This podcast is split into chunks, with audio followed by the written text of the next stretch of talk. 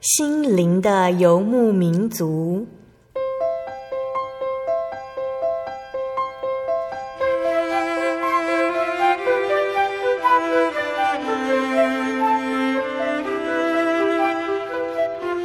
在这个谁都不管谁的后现代社会里，每个人的心灵都是游牧民族。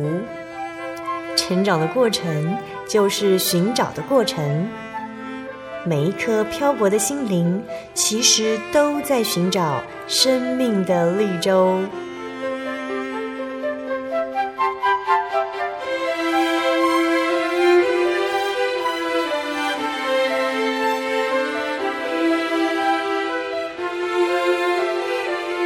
本节目由真耶稣教会台湾总会制作，欢迎收听。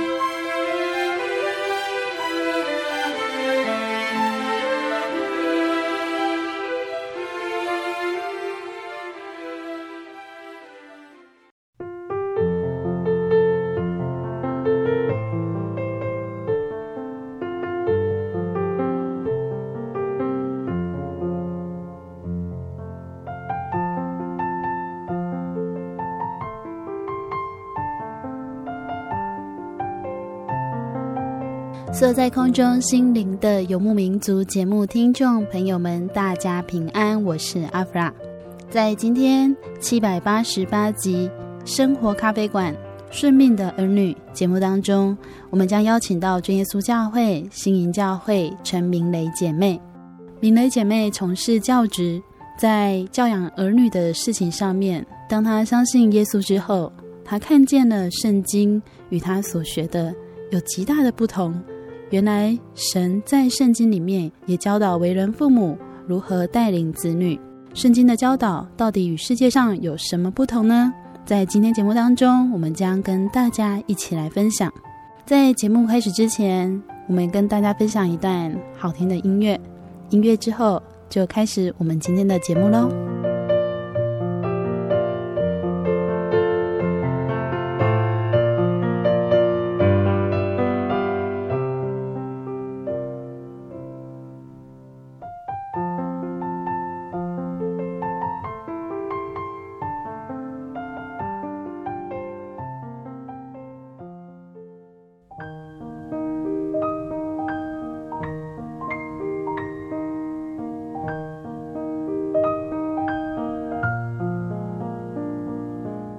节目当中邀请到的是真耶稣教会新营教会陈明蕾姐妹，然后先请明蕾老师跟大家打个招呼。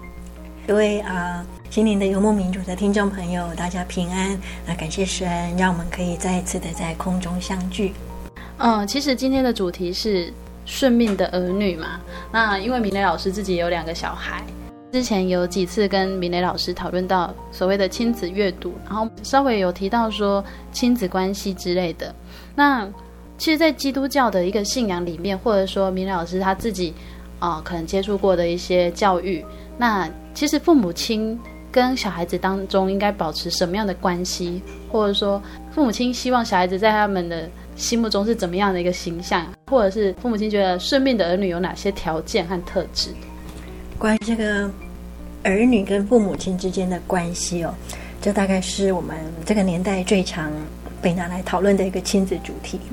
那其实我们看现在坊间也很多书会提到说，哎，我们应该怎么样当父母亲？那这一阵子最有名的一本书，可能我们都知道是哪个叫做《虎妈的战歌》。那他提到了父母跟孩子之间的关系哦。那在《虎妈的战歌》里面，看起来那个妈妈是比较严格的。那其实很多人不是很能够接受这个妈妈的做法。那我们自己成为基督徒，我们在看待这个事情上面，我想其实我们有我们可以从神这边来思考的事情。所以我们可以这么想：当神将孩子赏赐给我们的时候，神希望我们怎么样来带领我们的儿女？那我自己慢慢的在这个为人母亲的过程当中，我有慢慢这样的体会。其实神希望我们的儿女，因为我们顺从神的命令。因为其实当我们在为孩子受洗的时候，孩子并不明白神的命令是什么。但是我们当父母的，已经知道神的命令是为了让孩子得着永生的生命。所以在这个过程当中，我们如何让孩子因为我们而能够顺从神的命令，然后真正的走到这一条神所应许的永生之路，就成了我们跟外面的父母亲不一样的地方。嗯、那所以我在当父母亲的过程当中，我比较少问我的孩子说：“哎，你觉得怎么样好？哦，那你想这个还是想那个？”现在的社会，我们都说应该要尊重孩子，我们要去看见孩子的需要。所以比较多的时候，我们会听到一些专家可能会建议我们，哦，不要像过去那么样的威权的压制小孩。那其实就好像这一次虎妈的战歌之所以成为一个这么热门的话题，其实它挑战的也就是我们现在所流行的这种尊重孩子的态度。那对我来说，我很少问孩子说你需要什么。其实一方面是他们的需要，本来父母亲就会留意观察。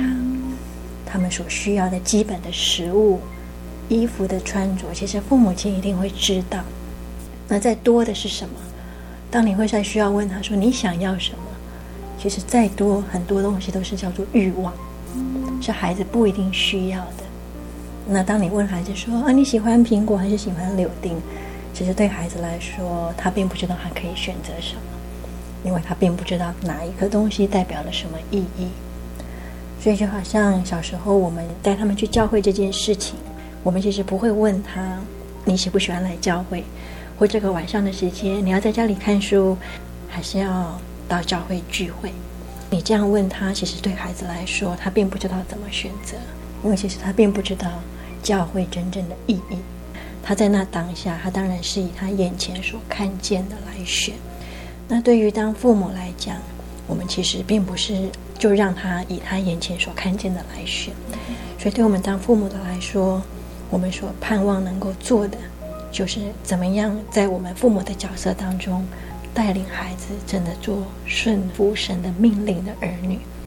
所以在基督徒的看法里面，其实顺命的儿女是顺服神的命令，而不见得是顺服父母亲的想法。对，这是一个很好的点，就是说，我想我们我自己会思考说。像《虎妈的战歌》这样的书，有那么多人喜欢，其实是因为它让很多人看见了这个世界上的盼望。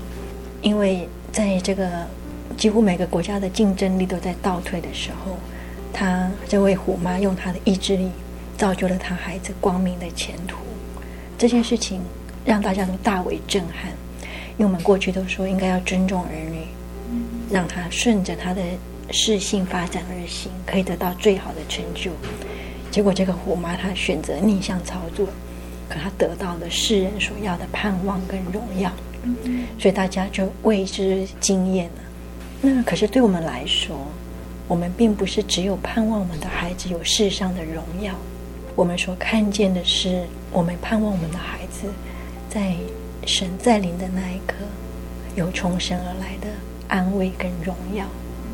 我们盼望我们的孩子能看见那个美丽的未来的这个日光之上的美好，所以对我们来说，我们会跟世界上的妈妈有那么一点不一样，是我们不断的在带领孩子认识神的命令。因为呢，在圣经里面这么说，他说：“只有当你真正的认识真理，你才有真正的自由。”刚刚在节目当中跟老师讨论了一个问题，就是。这样会不会让人家觉得说，我们又回到一个所谓的威权的时代，然后好像诶，小孩子的意见都不能够接受，会有这样的状况吗？也许会，因为孩子会觉得说，为什么我需要听你的？所以这个过程当中，神并不是要我们只是很武断的跟孩子说，哦，你就只准来教会，不准去哪里。那这样当然是不够尽责。当我们要求我们要带领孩子来教会聚会。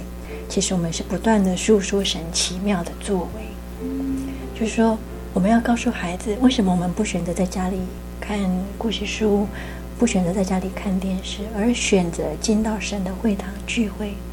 那是因为我们看见了在会堂中有从神而来的应许。当我们要孩子顺命而行，其实那个前提是我们先要需要不断的诉说神奇妙的作为，就好像其实。世界上的人要要求他的孩子努力的读书的时候，也是会不断的诉说世界上，如果你努力读书，你得到的荣耀是什么？那其实我们也需要不断的跟孩子诉说，为什么我们可以这么自在的选择调转脚步，进到神的殿堂？因为我们要不断的诉说，在神的殿堂里面，神所做的奇妙的作为。那当然也不是只要去聚会的那一天才告诉他，其实平常不管在家里，在户外，其实我们举目观看我们的世界，你就都可以让孩子看见神奇妙的作为。呃，不知道听众朋友可能有些人还有一点印象，就是之前也跟老师讨论过，啊、呃，他怎么带孩子。老师有提到说，小时候就会带他去看一些大自然，然后让孩子去思考，哎，原来这都是神所创造的。那我们所敬拜的神是，呃，很伟大的神。如果平常父母亲就没有这样教导，要叫小孩去教会，其实是有点难。就是小孩子会觉得说，他平常就没有感受到神，那为什么要去教会？所以在基督徒的父母，他们的心里面会觉得说，那如果我今天可以把小孩子一直保守在教会里面，其实就是一个最大的、最重要的事情。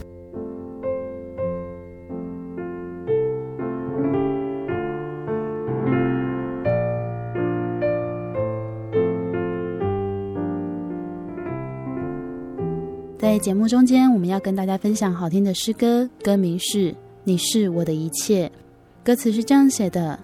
主，你是我所有的一切，我心深深的爱慕你。耶稣，主耶稣，我的良人，我爱你。主，你是我所有的一切，我心深深的爱慕你。耶稣，主耶稣，我的良人，我爱你。你是我所有的一切，我心深深的爱。耶稣，主耶稣，我的良人，我爱你。主，你是我所有的一切，我心深深的爱。vessel.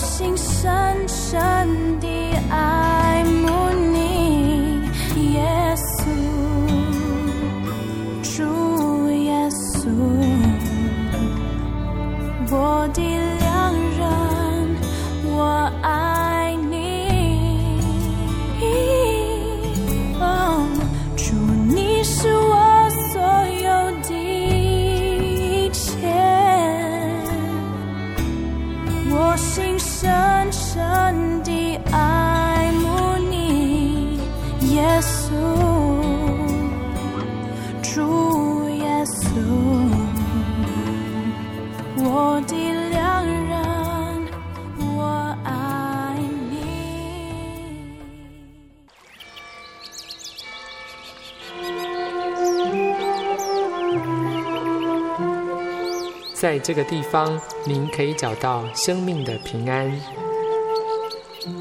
在这个地方，喜乐就像泉水一样源源不绝。真耶稣教会总是敞开大门，欢迎您的加入。耶稣的爱是你我都可以享有的。真耶稣教会，台中邮政六十六至二十一信箱。欢迎来信，愿您平安。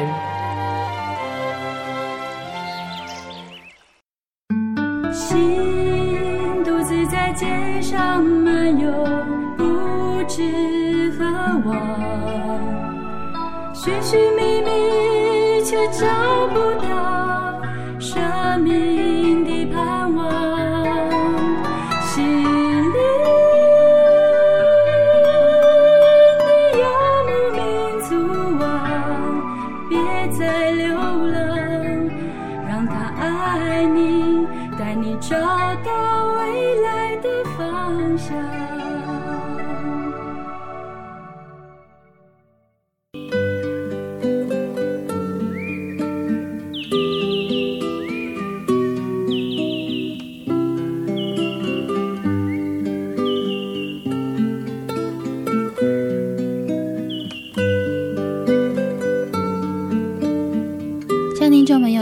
回到心灵的游牧民族节目，我是阿布拉。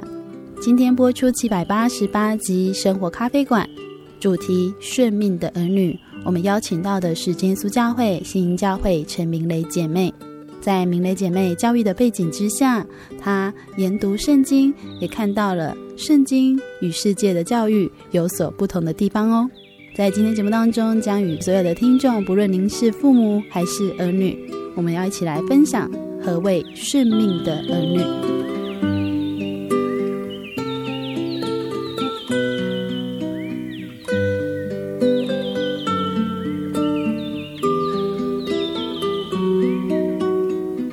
在上半段跟大家分享的就是，其实，在一个基督徒的父母，然后他会希望自己的孩子能够得到的，不只是世界上所谓的荣耀，或是所谓的大家希望很好的工作啊，很好的前途这样。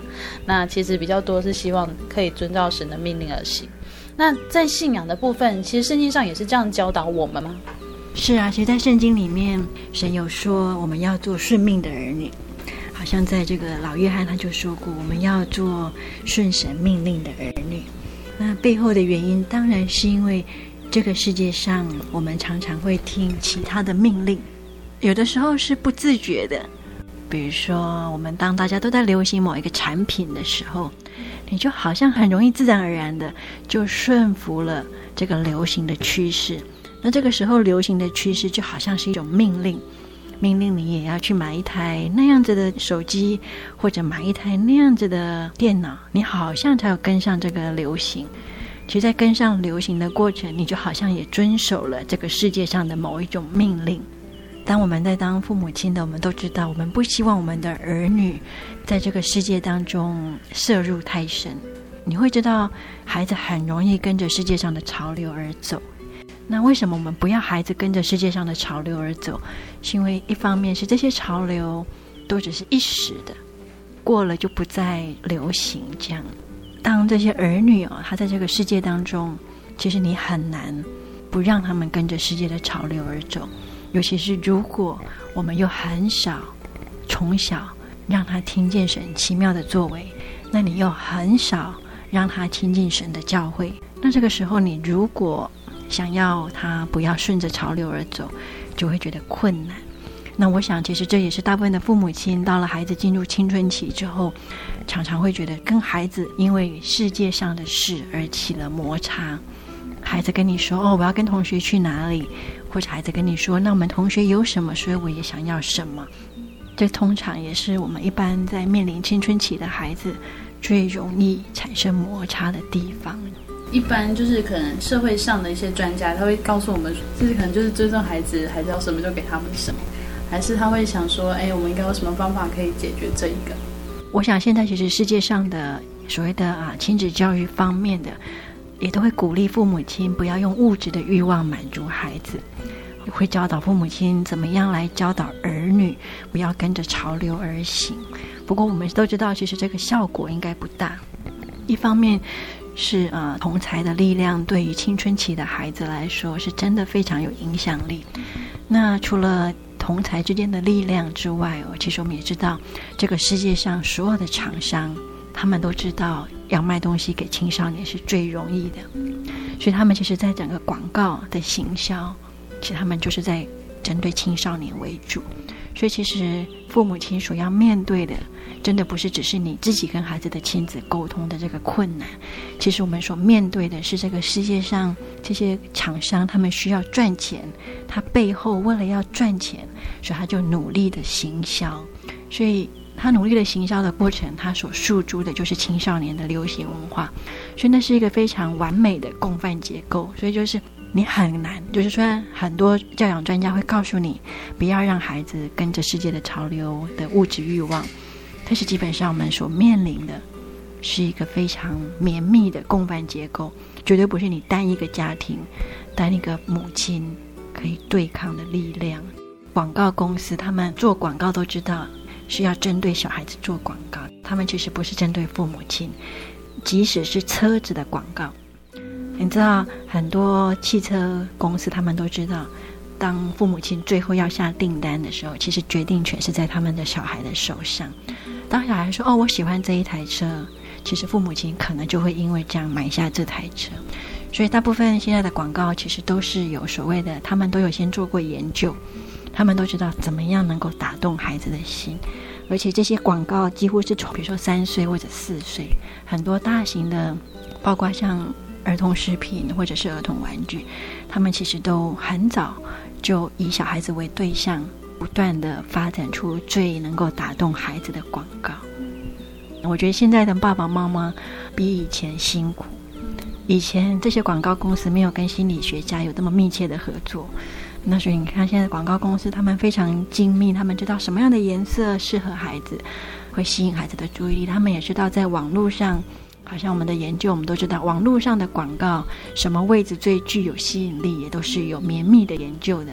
一样都是动态呈现，左上右上跟左下右下，会吸引孩子的眼光的时间其实很不一样。所以你会发现那些最赚钱的广告几乎都在右上跟右下。因为那是最容易让孩子注意的地方，所以其实现在父母比以前辛苦。以前没有这么多绵密的广告公司不断的在诱惑你的孩子，那所以现在你要让我们的孩子真的要不沾染这个世界上的世俗，除非真的是你从小就将神的命令告诉他们。其实我呃也会偶尔观察一些爸爸妈妈，然后我看过几次就是。爸爸妈妈可能觉得这个状况没什么，可是我发现那小孩子的态度就会变得很犹疑不定。像我有看过一个妈妈叫小孩写作业，可是他在旁边看电视，然后他就规定小孩好可以写多久，然后他就可以休息一两分钟看那个电视，然后等到时间一到了，他就叫他小孩坐回那个位置写作业，可是电视就在旁边。然后电视还是不断在播放。那如果刚好爸爸妈妈有朋友来，然后爸爸妈妈又跟朋友在讨论电视的话题，这样。那呃，看起来好像妈妈真的盯他功课做完了，但是我发现那个小孩的态度就会，他会觉得很容易就分心去看那个电视，这是呃目前很多家庭的一个通病吗？其实我想，大部分的父母亲都会希望儿女可以听他的命令，就好像刚刚啊主持人跟我们分享，其实父母亲希望儿女可以听从他的命令写功课，好专心把功课写完，那这是一个很好的命令。但是在孩子成长的过程里面，的确是需要我们父母亲再多一点细心的规划。也就是说，人本来就是很不容易啊、就是不容易训练自己的意志力，不被外在的诱惑吸引。那我们当然会想说，那可是父母亲需要休息，他需要看电视啊。那可是孩子又需要写功课，也需要训练专注，所以有些父母亲可能会，好像刚刚主持人跟我们分享说，诶，我可能可以让他看个五分钟，然后写个十分钟。那这当然是我们不能说它是一个没有用的方法，但是当然我们也可以去来思考，有没有更好的方法可以陪伴孩子，尤其是如果孩子才刚在所谓的小学前两年，最需要养成专注的时候。那这样子就是你让他一边看电视一边写功课，当然不会是一个最有效率的使用方式。那我想，其实现在很多父母亲也都会愿意尽量避免这样的亲子冲突。不过很多时候，我们也看见啊，有些父母亲就会想，那我把他送去安亲班，好，等他写完功课再回来。我们似乎就把这个责任委托给了安庆班的老师。那当然不是说这完全不好，但是我们仍然可以停下来想。我们既然要孩子顺命而行，到底是顺服我们的命令，还是顺服安庆班老师的命令，还是顺服由我们所教导给他们的神的命令？所以，当然，我们当父母亲的，我们其实可以彼此带导，彼此一起去思考的，是怎么样在我们忙碌的生活当中，我们也顺着神所交代给我们的命令，先尽心尽力的顾好神的产业，因为这是神交给我们的命令。我们先遵神的命令，做孩子的榜样。那么孩子看到我们遵守神的命令，所以孩子也愿意听我们，而遵守神给他的命令。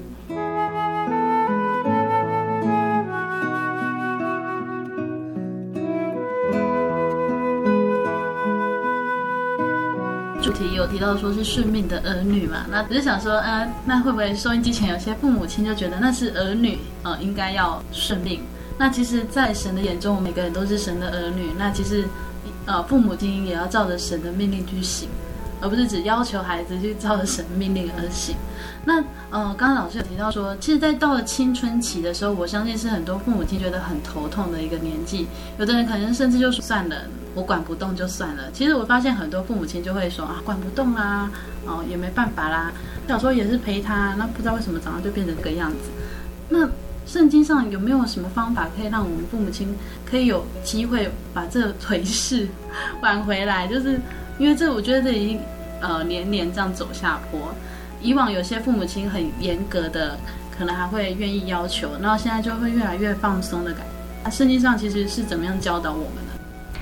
对于这件事情，就是说青春期的孩子跟父母亲之间的这些成长的战争呢，的确是我们现在会看到比较多父母会采取所谓的和平共存，那就眼不见为净啊。比如说，好，比如说啊，我们希望最简单，比如说我们希望孩子不要染头发。或者不要跟着流行，比如说一些流行的服饰，因为你稍微多说，好像孩子会觉得我们麻烦。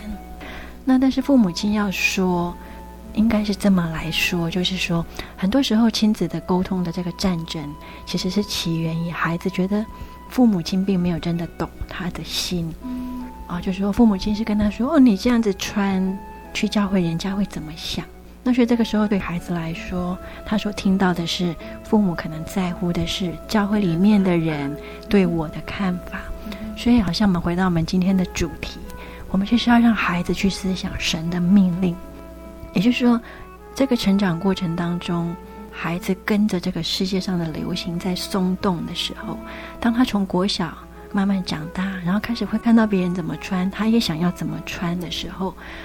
其实我们可以善用这个契机，因为孩子小时候他不懂得打扮，那现在长大了，他开始懂得要打扮。那外面的人打扮是要给谁看？我们可以陪他们去思考，打扮是为了给谁看？那我们今天来教会聚会，或者我们平常在世界上面打扮是要给谁看？所以我的意思是说，其实我们不一定完全不能够跟他沟通。啊、我们其实应该要很清楚的让孩子知道，我们的穿着打扮也都是为了要荣耀神而行。一般世界上的人流行是为了让别人看出哦，我有跟上流行，或者让别人看出哦，我很新潮，或者让别人因为看出我很会打扮而很喜欢我。那这个对青少年来说当然很重要。所以这个时候，当父母亲的，如果你只是跟他说你这样子穿去教会，人家怎么看？这个除了吵架，其实完全没有什么改善。所以我们可以试着来从圣经里面来思考神怎么教导我们这些做父母的。所以其实在这个过程当中，如果孩子已经开始跟着流行，那这个时候我们当然就要去思考：你为孩子祷告了吗？你为孩子的心祷告了吗？因为其实，当孩子的心会看向外面的世界，我们就可以知道他的心里面还有多少是留给主耶稣的。当他花很多时间去观看世界上流行什么，其实就表示他花很少的时间来观看主耶稣所喜欢的事情是什么。所以，其实我们当父母的，有的时候哈。真的也是要练习。当我们要出口勉励儿女之前，真的要先把这个事情放在祷告中，尤其是因为已经发生了。那这个时候呢，其实我想多多少少，我们父母亲的确是有一些地方应该要在神的面前求神怜悯，因为表示我们可能忽略了某一段时期，因为以至于我们等到我们发现的时候，总有那么一点觉得为时已晚。所以，等我们发现的时候，才会有那么多的冲突。那这个部分，我们其实都应该在神的面前，先跟神求神怜悯我们的不足。那怜悯我们的不足之后，我们才在祷告之后，然后在跟孩子沟通的过程当中，不是凭着血气，而是凭着从神而来的力量，一起跟孩子来思考。怎么样行神眼中所看为美的事？其实，在刚才老师跟我们分享，就是父母亲和青少年，其实到了青春期有很多很多的冲突。这个主题，我相信就很多父母亲说啊，如果我的孩子真的能够顺命，只要乖乖的这样子，也不会想说要去制造冲突。我觉得父母亲其实没有那种意思，是想要每天都制造一个冲突。那可是其实到了青春期的时候，也有一个很大的问题，就是交友的问题。其实让爸爸妈妈很头痛。那其实，在真耶稣教会里面，也好像也越来越多这样的状况。大家都会想说，诶，是真耶稣教会民风太保守了吗？或者是，诶，那外面的人又是怎么看待青少年交友这一块？好像整个社会的风气也越来越开放了。那父母亲应该怎么拿捏？呃，刚刚老师也提到说，那可能如果爸爸妈妈说，啊，教会人怎么看？那孩子就会想说，我才不管教会人怎么看，你只会拿教会人怎么看来看这样子。那怎么样可以教导孩子？其实神怎么看？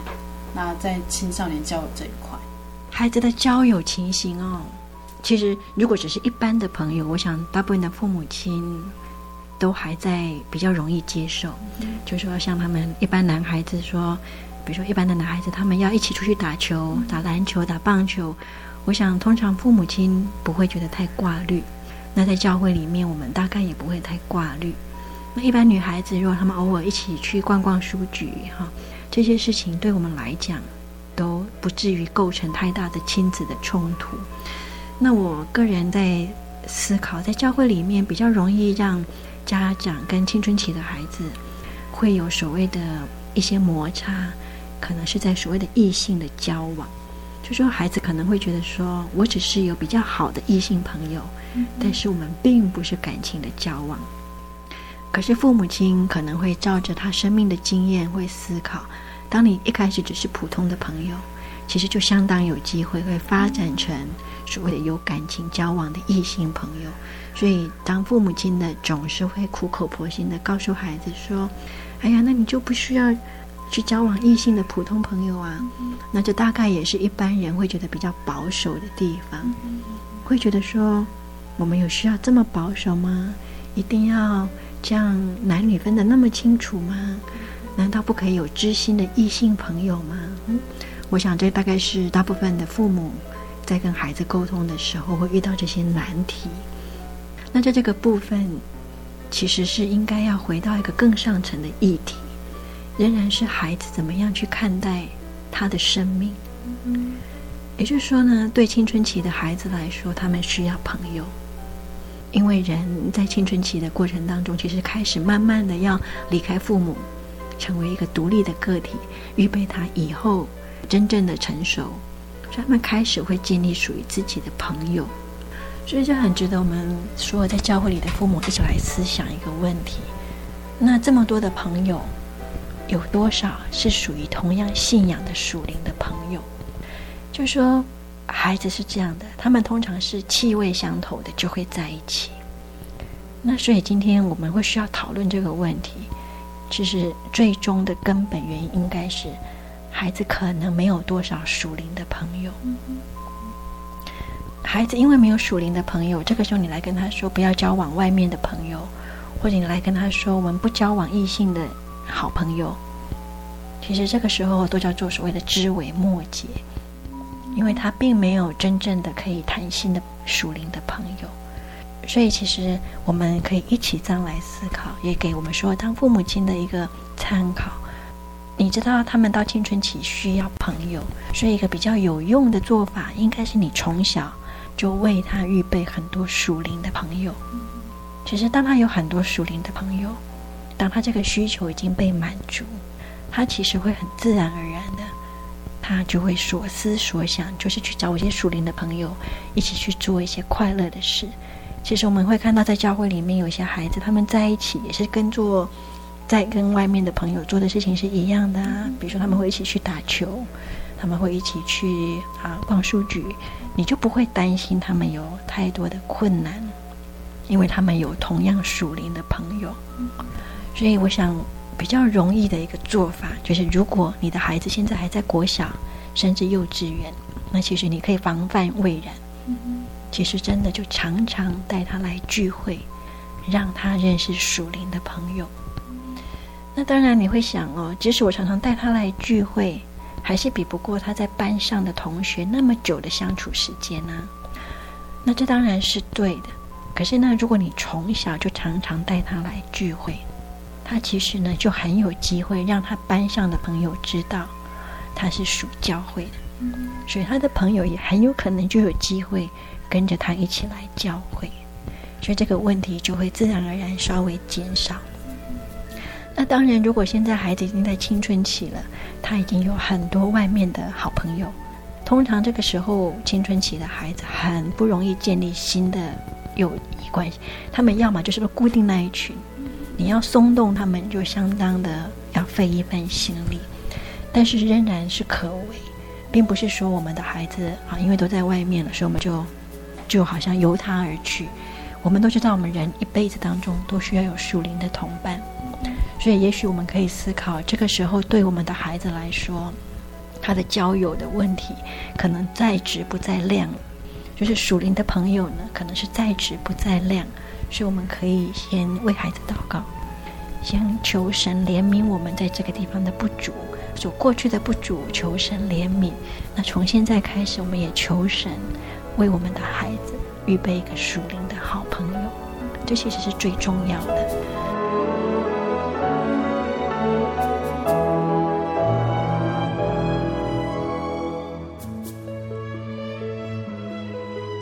这个都做了之后，接着就要来面对。那即使他们现在有属灵的朋友，他们有的时候在感情上，如果一样不成熟，可能面对的风险又会是什么？其实我们都知道，现在在教会里面，我们的青年面对了非常，就是说在这个整个世俗的文化冲击当中，其实最明显的，其实就是在圣洁的交往的事情上面。就是在圣洁的交往上，孩子们已经渐渐的不知道什么是神的命令，所以反而会是这个部分才成了我们最难拿捏的。之前去参加一个呃算是教员的讲习会，那主讲人也提到说，其实圣洁的意思呢是跟其他是不同的，不是说这个人不好，我比较好。不是比较的问题，而是本来跟这些人就是分别出来。那基督徒的圣洁观念，嗯、呃，因为在真耶稣教会的圣洁观念和其他教派就有很大的落差。那在今天节目当中，其实我们当然是以真耶稣教会为主，因为圣经也是这样教导我们。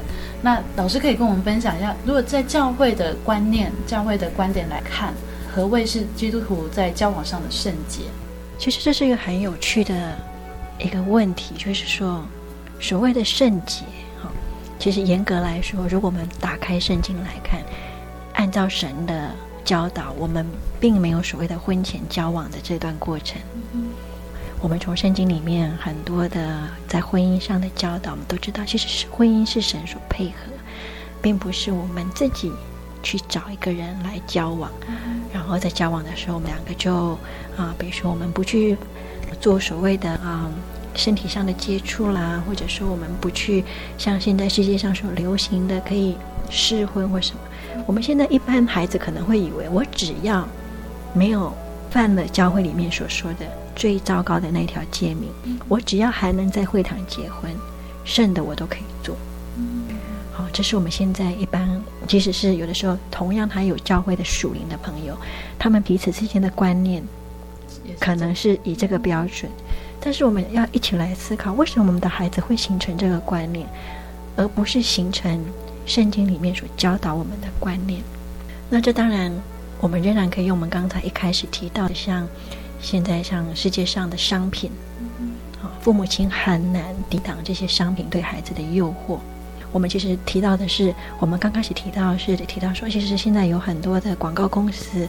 他们是非常严谨的设计了各种心理学实验，为的就是要明白怎么样可以让你接受这产品。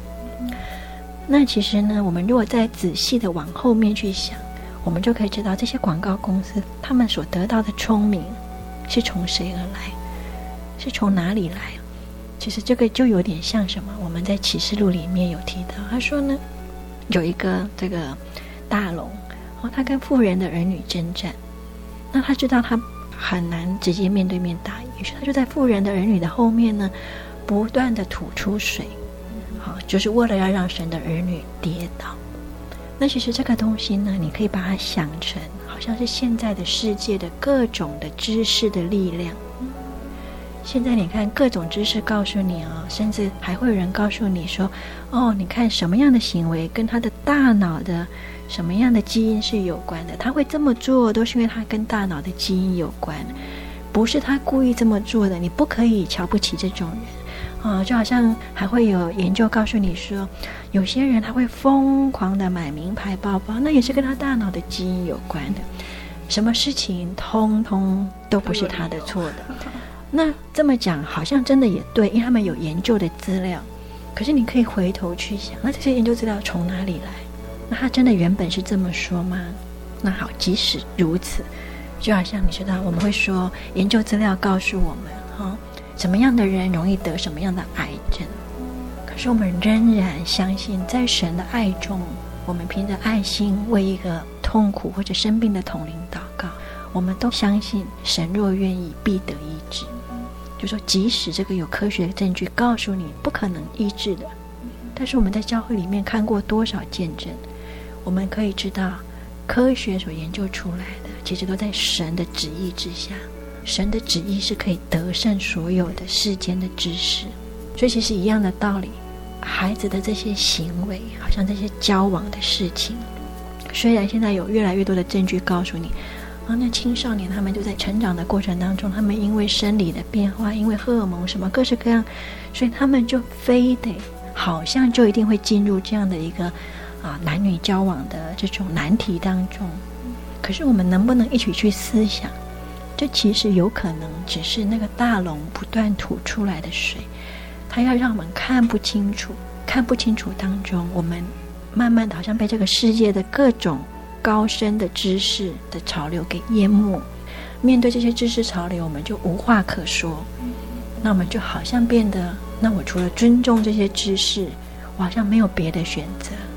但是这个时候，我们既然已经知道，神已经告诉我们，必有这个大龙要吐出水，我要把我们淹没。那这个时候，我们当然也是可以，好像我们在教会里面为那些生病的同灵祷告的一样的信心。我们是不是一起？也为我们的孩子祷告。我们其实相信，靠着神的力量，孩子能够在这世界的污水当中脱离出来，真的是被神的灵亲自的从那罪恶当中救拔出来。他不被这些世界的潮流影响的。所以，其实我们当父母亲的，应该可以试着在孩子大概你真的可以在他们进入青春期之前，就不断的为这件事情祷告。因为我们要知道，我们所要面对的是一个残酷的属灵的征战，就是每一天在发生的。你以为好像是你的孩子个别的问题，其实不是的，那是整个在属灵的征战上，恶者希望得胜的一块田地。因为我们都知道，一旦在这个婚姻的交往上他得胜了，我们的孩子不能让自己真正的在神的婚姻的教导上盼望这个婚姻，其实所面对的后面的问题。其实是一环扣一环，所以这个真的是一个非常残酷的战场。那要得胜，真的不是靠我们单一个父母的力量，而真的是要靠着神的灵，亲自把我们的孩子保守在神的圣洁当中。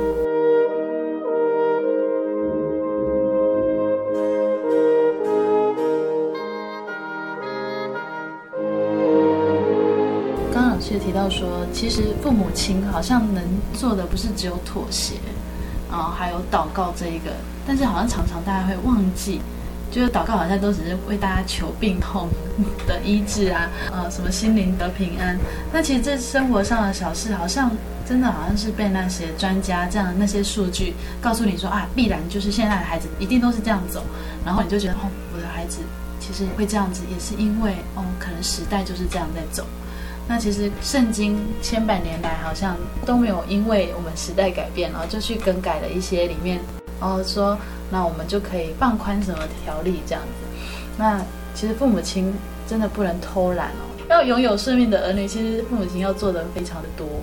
老师在这一块可以给我们青少年什么样的建议吗？因为今天一直都在讲给父母亲听的感觉。那其实青少年如果他们听到的时候，对他们来说，他们应该有什么样的准备？就是我自己不能觉得把责任都推卸给父母亲，或推卸给这个世界替我们做的数据嘛。嗯，对于教会的孩子呢，其实我们从小都在教会里面长大的孩子来说，我想一定从小就听习惯了传道人告诉我们说啊，信与不信的不可同父异恶。那黑暗与光明有什么相交？那对很多孩子来说，也许是模模糊糊的概念。就说当你从小这样听，你大概很难理解，诶，为什么不能跟不同信仰的人交往？嗯、那关于这个问题，其实也是可以这么样来思考。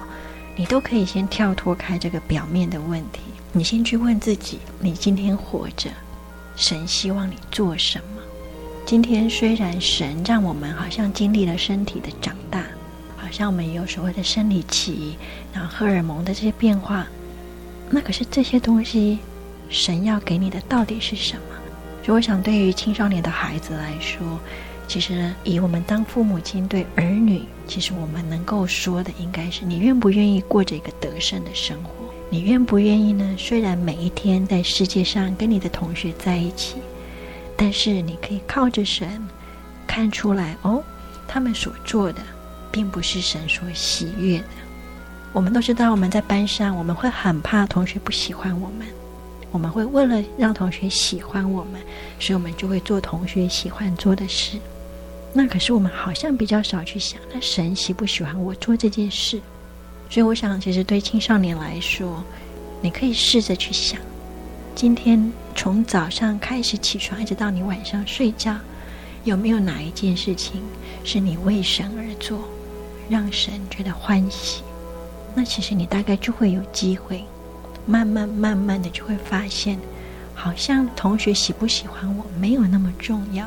因为你会慢慢的品尝到从神来的爱情，你会知道有一种爱是真的永远没有改变，不像同学跟你之间，同学之间很容易因为一些事情，你们的感情就变化了。但是你如果愿意每天去为爱我们的神做一件神所爱的事，你会发现这样的爱情，不见得比你跟世界上的人的爱情来得淡薄。常常跟老师谈天。才明白说，其实神跟我们之间其实是爱情，但是因为我从小长大，我也是一直到这几年我才发现，哦，原来那是爱情。小时候常常会觉得那是亲情，就是神单方面的爱我，好像神一定要爱我，因为他已经钉十字架，他就是为了要爱我。但是哦，自己对神的感觉真的有点像，就是哎，那其实是爸爸，还不到说哎是爱情。刚刚老师有提到说，哎，神来的爱情。那我相信，应该有很多青少年会突然有点大梦初醒的感觉。哎，我一直觉得那只是亲情。其实，对我们很多青少年的孩子啊，我们当父母的会这么样的建议。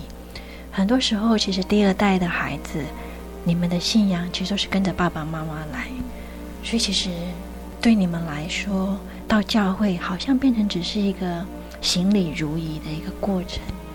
所以你很难想象那是一个爱情，所以其实好像我们连读圣经都觉得那只是一个规矩，你其实读不出那里面从神而来的爱这样。但是我们都记得在雅各书，神有告诉我们他的爱情比酒更美，所以其实那是写给我们看的，是写给每一个神的儿女看的。所以对于年轻人来说，老师才会这么想，就是你就每一天。就为神做一件神所喜欢的，你就去想，神喜欢你做什么，你就每天做一件。就好像你知道，很多外邦人他们在谈恋爱的时候，当有一个人还不爱他，可是他已经先爱那个人，他是不是也会主动的去为那个人每天都固定做一件事情？啊、哦，好，比如说我们常常看到电视上演的，哦，当一个男生喜欢一个女生，那个女生还没有心动的时候。那个男生会每天，比如说固定就在他要去坐公车的地方等他，啊、他虽然不知道他喜欢这个，但他希望透过这个来打动他的心。那你现在不知道神有没有爱你？虽然圣经上写神早就爱你，而且爱你到底，但是因为你没有感觉，那没有感觉就是没有感觉。我们不需要否认，不需要在教会里面假装你已经爱神。因为那个也没有意义，所以你可以说好，我的确现在还不懂得怎么爱神。对我来说，神真的只是爸爸妈妈的神，那我也不敢离开，因为我又怕我离开了，像教会的老师告诉我，哦，那我就没有得救的盼望。那这样当然这样子的一种信仰，你说要顺命而行，真的就是勉强。所以这个时候我们可以练习，你就问自己，能不能每天练习做一件神所喜欢的？你去想，神喜欢你做什么？好比说，好，你每天练习说好。你知道，当我们在谈恋爱的时候，你会愿意为你所爱的人特别早起，或者是特别做什么？说一样啊，在我们忙碌的生活里面，你愿不愿意留一个地方是特别为神做的？好像好比说，你就特别以你们现在来说，若以忙碌的学生生活来说，你可能不能够每天拨出时间去为神传福音，但是你一定可以每天拨出时间跪下来祷告，问神。想要教你什么？跪下来祷告，不再跟神求说啊，我考试要考几分，或者不再跟神求说，哎呀，最好妈妈不要再念我什么，你就去问，可不可以请神教你什么？那或者你也可以这么试试看，你也可以每天就读一段圣经，不多，但是你要去问，在这里神要告诉你他是谁吗？你想要认识神吗？那你试试看，你一定会看见神的爱情比酒更美，胜过世上一切的美酒。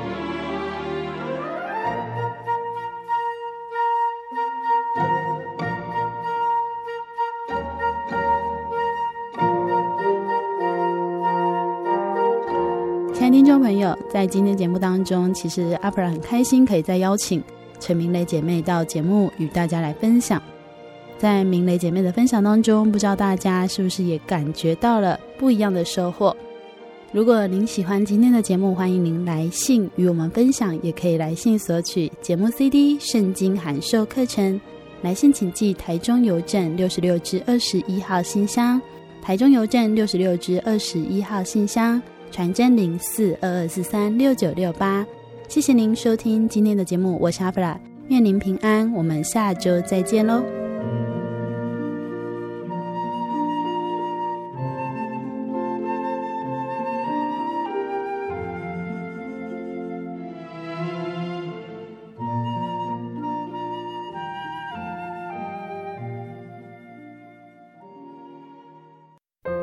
对圣经的道理好有兴趣哦，可是又不知道怎么入门哎。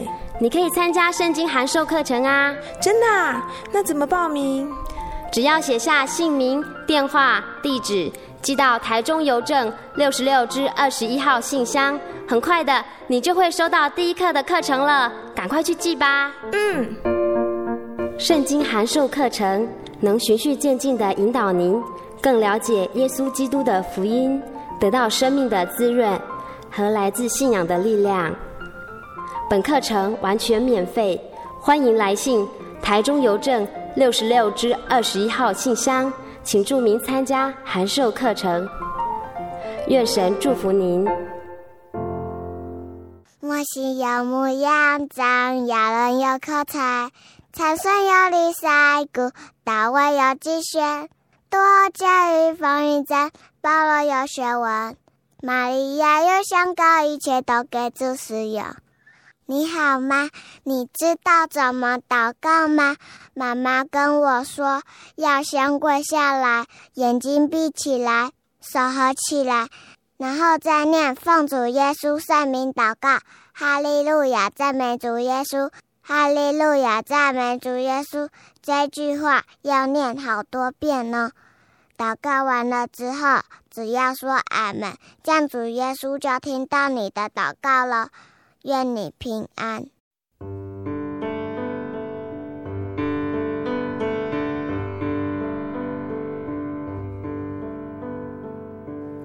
有什么地方能让你疲惫的心灵得到休息？有什么声音能抚慰你面对生活的不安与焦虑？谁能紧牵你的手一生永不离开？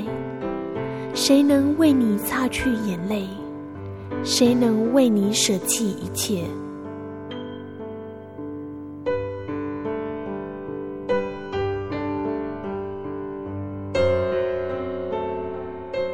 耶稣基督正等着您等候您回到他的身旁再次与他相认。欢迎您至各地真耶稣教会，让我们的疲惫与不安，在他怀中得到安歇。